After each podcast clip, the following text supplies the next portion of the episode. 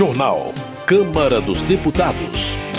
Plenário aprova a medida provisória do novo programa Mais Médicos. Aprovada a regulamentação de funcionamento de serviços privados de vacinação. Câmara autoriza o uso do saldo de previdência complementar como garantia em empréstimos bancários.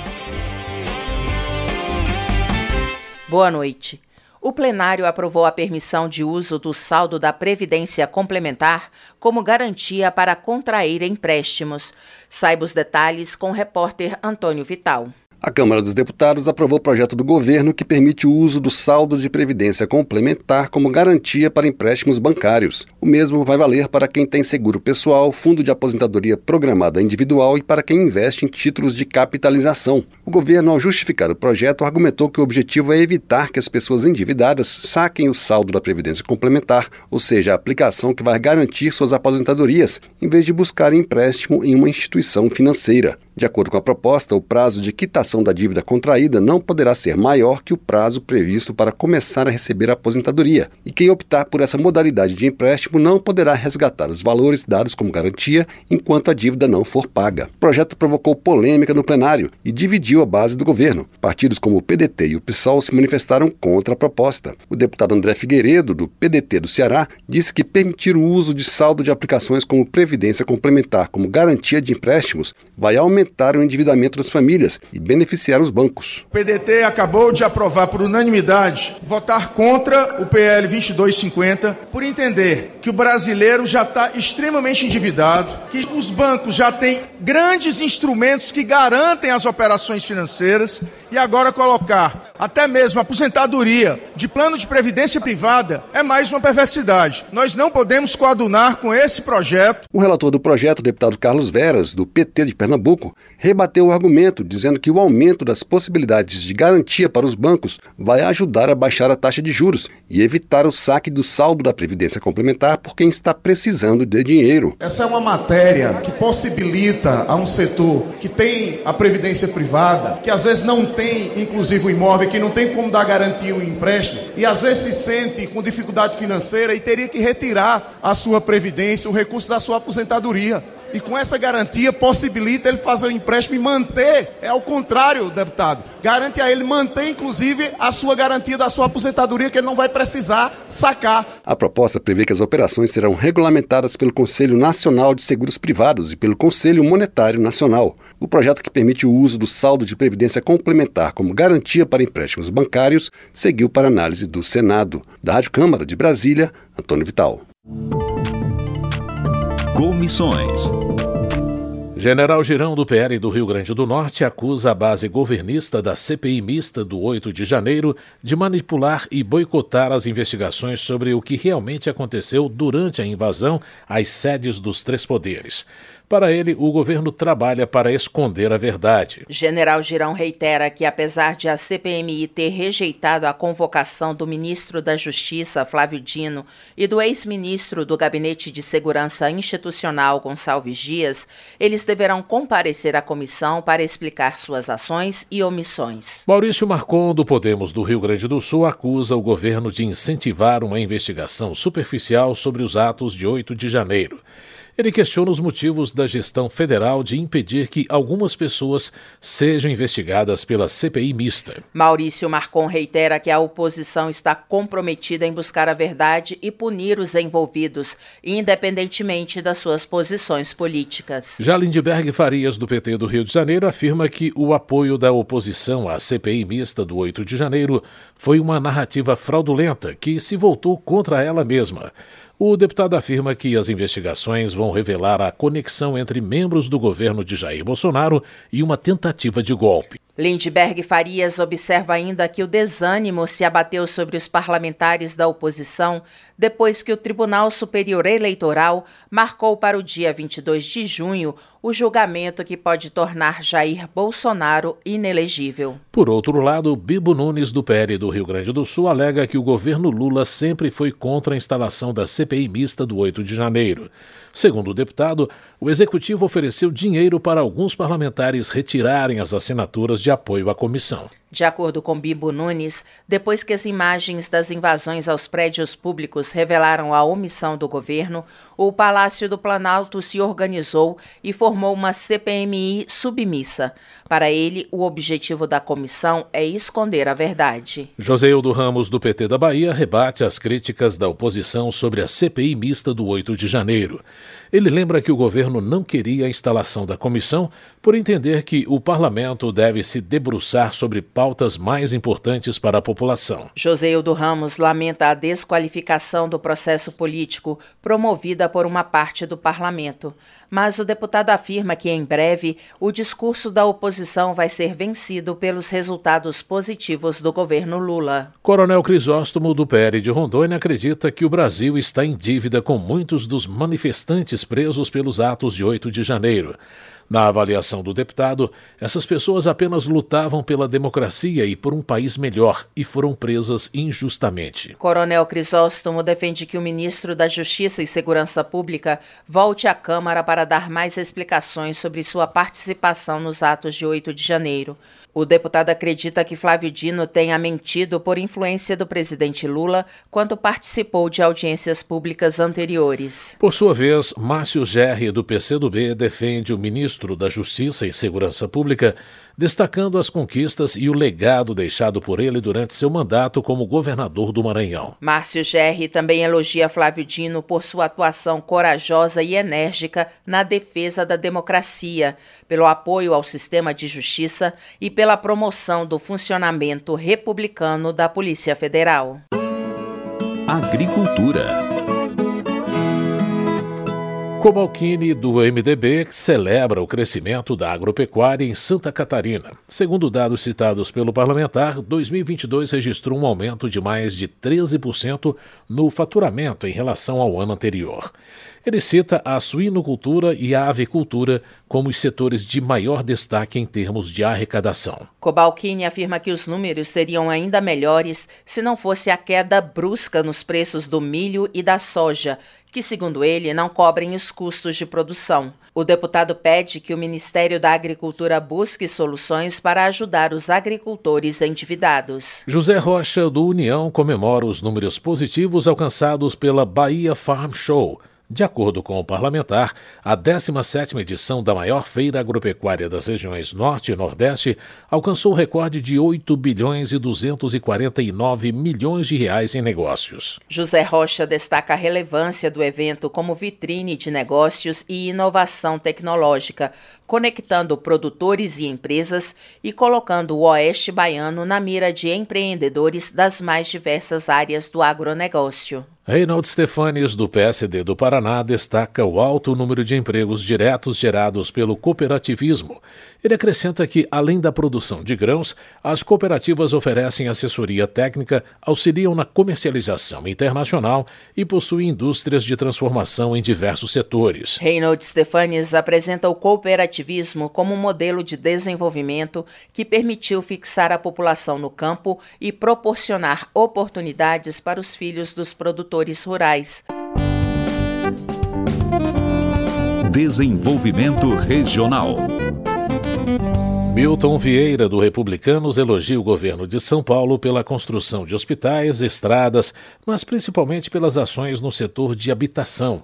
De acordo com o parlamentar, a gestão paulista entregou recentemente mais de 11 mil títulos de regularização fundiária só na capital. Segundo Milton Vieira, a regularização fundiária vai beneficiar um total de 45 mil famílias em diversas regiões da cidade de São Paulo.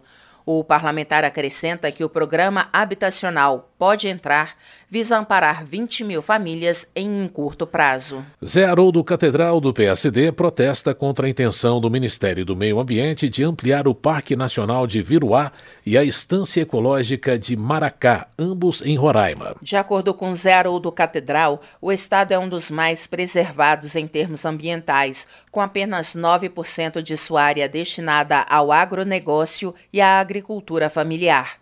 Para ele, é inaceitável uma proposta que vise diminuir ainda mais o espaço produtivo, colocando em risco a economia de Roraima. Saúde. Anderson Pinto, do MDB do Pará, celebra o lançamento da Frente Parlamentar em Defesa da Cirurgia Reparadora de Pessoas com Fissura Labiopalatina.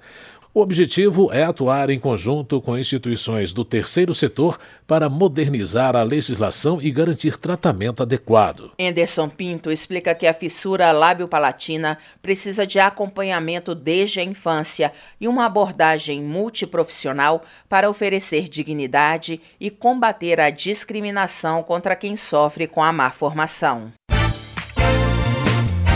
Proposta aprovada pela Comissão de Constituição e Justiça regulamenta o funcionamento de serviços privados de vacinação humana. A reportagem é de Murilo Souza. A Comissão de Constituição e Justiça aprovou o projeto do Senado que regulamenta em lei federal os requisitos mínimos para o funcionamento dos serviços privados de vacinação humana, ofertado, por exemplo, em clínicas, farmácias e laboratórios. Atualmente, esses requisitos estão definidos em resolução da Agência Nacional de Vigilância Sanitária, a Anvisa. A regulamentação aprovada prevê que os estabelecimentos privados de vacinação sejam licenciados pela autoridade sanitária municipal ou estadual e que o responsável técnico tenha formação médica, farmacêutica ou em enfermagem. Determina ainda que os estabelecimentos serão obrigados a manter profissional legalmente habilitado a aplicar vacinas durante todo o período de atendimento. O projeto aprovado também exige que os serviços privados de vacinação tenham instalações físicas, equipamentos e insumos adequados, preservem a segurança e a saúde do usuário e mantenham a qualidade e a integridade das vacinas, em especial das refrigeradas. Por fim, prevê que o registro da vacinação seja incluído nos bancos de dados do Sistema Único de Saúde. O descumprimento das medidas sujeita os infratores apenas previstas na norma sanitária federal. Relatora na comissão, a deputada Laura Carneiro, do PSD do Rio de Janeiro, apresentou parecer pela constitucionalidade e juridicidade da matéria. De fato, consideramos de grande relevância a atuação dos estabelecimentos privados na complementação do sistema público de imunização. Afinal, se alguns brasileiros dispõem de recursos próprios para se imunizarem, que o façam. Aliás, é possível que a atuação do setor privado resulte em redução da sobrecarga do sistema público. Em qualquer caso, tais estabelecimentos devem seguir rigorosas regras e, em caso de transgressão, devem ser responsabilizados por sanções previstas em lei. A proposta que regulamenta em lei federal os requisitos mínimos para o funcionamento de serviços privados de vacinação humana segue para a sanção presidencial, a menos que haja recurso para votação pelo plenário da Câmara dos Deputados. Da Rádio Câmara de Brasília, Murilo Souza. Educação. Wilson Santiago, do Republicanos da Paraíba, elogia a intenção do governo federal de interiorizar o ensino superior.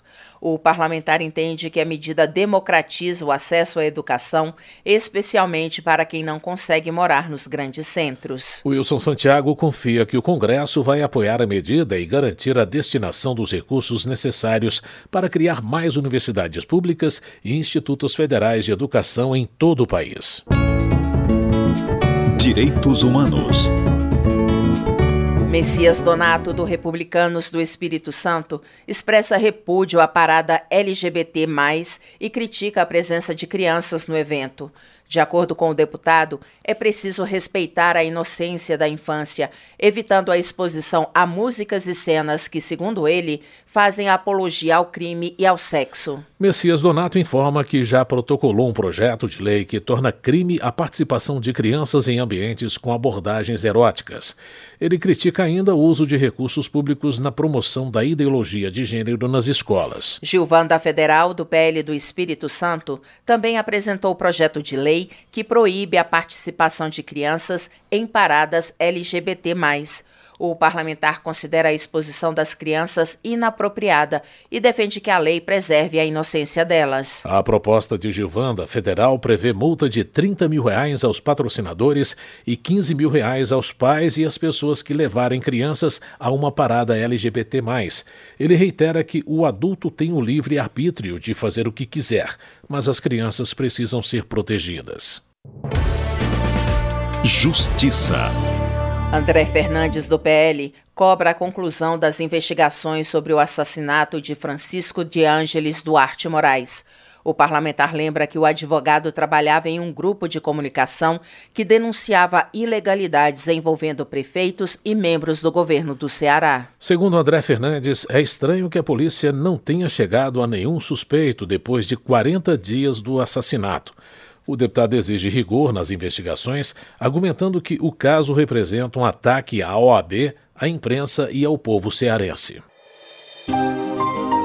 Homenagem Cristiane Lopes, do União de Rondônia, lamenta o falecimento do pastor Joel Holder, que por mais de 30 anos conduziu a Igreja Assembleia de Deus em Porto Velho. Ela destaca a importância de Joel Holder como autoridade religiosa e social e a influência do pastor na sua trajetória política. Professor Paulo Fernando, do Republicanos do Distrito Federal, registra o aniversário de 70 anos de Roberto Jefferson.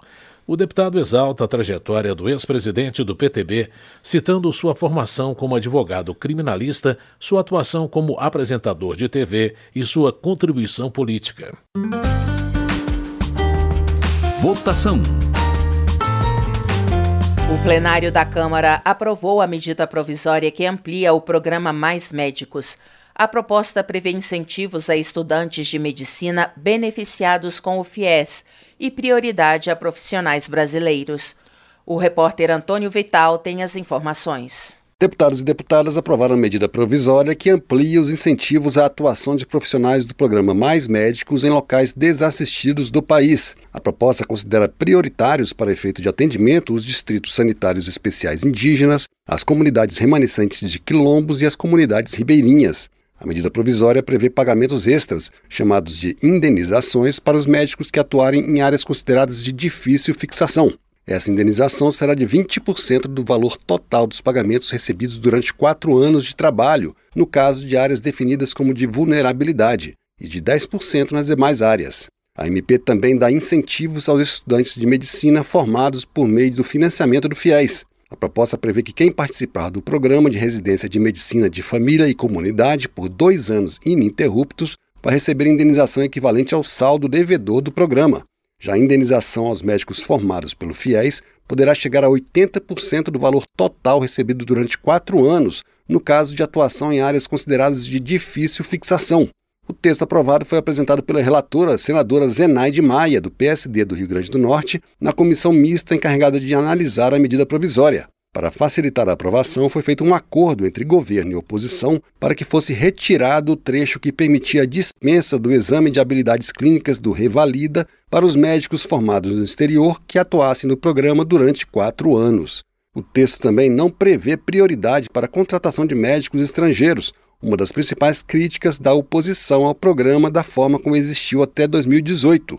O deputado Dorinaldo Malafaia, do PDT do Amapá, presidente da comissão mista que analisou a MP, destacou pontos da proposta. Não há intermediação do governo brasileiro com qualquer outro governo para a contratação de médicos, por exemplo. É o Ministério da Saúde diretamente que contratará os médicos brasileiros a princípio. Depois, brasileiros formados no exterior. E caso não haja o preenchimento das vagas para áreas de difícil acesso, nós teremos sim o acesso a médicos estrangeiros. É garantido, por exemplo, que se tenha também o próprio incentivo para o pagamento do FIES, como parte de fixação dos médicos em áreas de difícil acesso. As alterações feitas na comissão mista e o acordo no plenário fizeram com que a MP fosse votada de maneira simbólica, com apoio de partidos contrários ao governo. Para o deputado Marcel Van Hatten, do Novo do Rio Grande do Sul, as alterações melhoraram o texto. Houve avanços, inclusive nas emendas que foram aprovadas, impedindo que o dinheiro dos mais médicos fosse para financiar a ditadura cubana, como aconteceu no passado. E que bom que não se repetirá aquilo que aconteceu no passado, com verdadeiros escravos cubanos trabalhando no Brasil, vítimas de um sistema autoritário e ditatorial. A medida provisória também autoriza a recontratação dos médicos que participaram do programa até dezembro dezembro do ano passado, desde que a contratação se dê por edital publicado a partir de 20 de março, dia da publicação da MP. A deputada Jandira Fegali, do PCdoB do Rio de Janeiro, classificou o texto como transparente. É um projeto claro, límpido, transparente, de especialização de médicos na saúde da família, em prioridades brasileiros, depois os brasileiros formados no exterior e não preenchendo as vagas, abre aos médicos estrangeiros. Então, o projeto é muito límpido e não há envio de dinheiro para o exterior. A medida provisória que amplia os incentivos à atuação de profissionais do programa Mais Médicos em locais desassistidos do país seguiu para análise do Senado. Da Rádio Câmara de Brasília, Antônio Vital. Termina aqui o Jornal Câmara dos Deputados, com trabalhos técnicos de Everson Urani e apresentação de Luciana Vieira e José Carlos Andrade. Uma ótima noite para você. A Voz do Brasil retorna amanhã. Uma boa noite. Você ouviu A Voz do Brasil. Boa noite.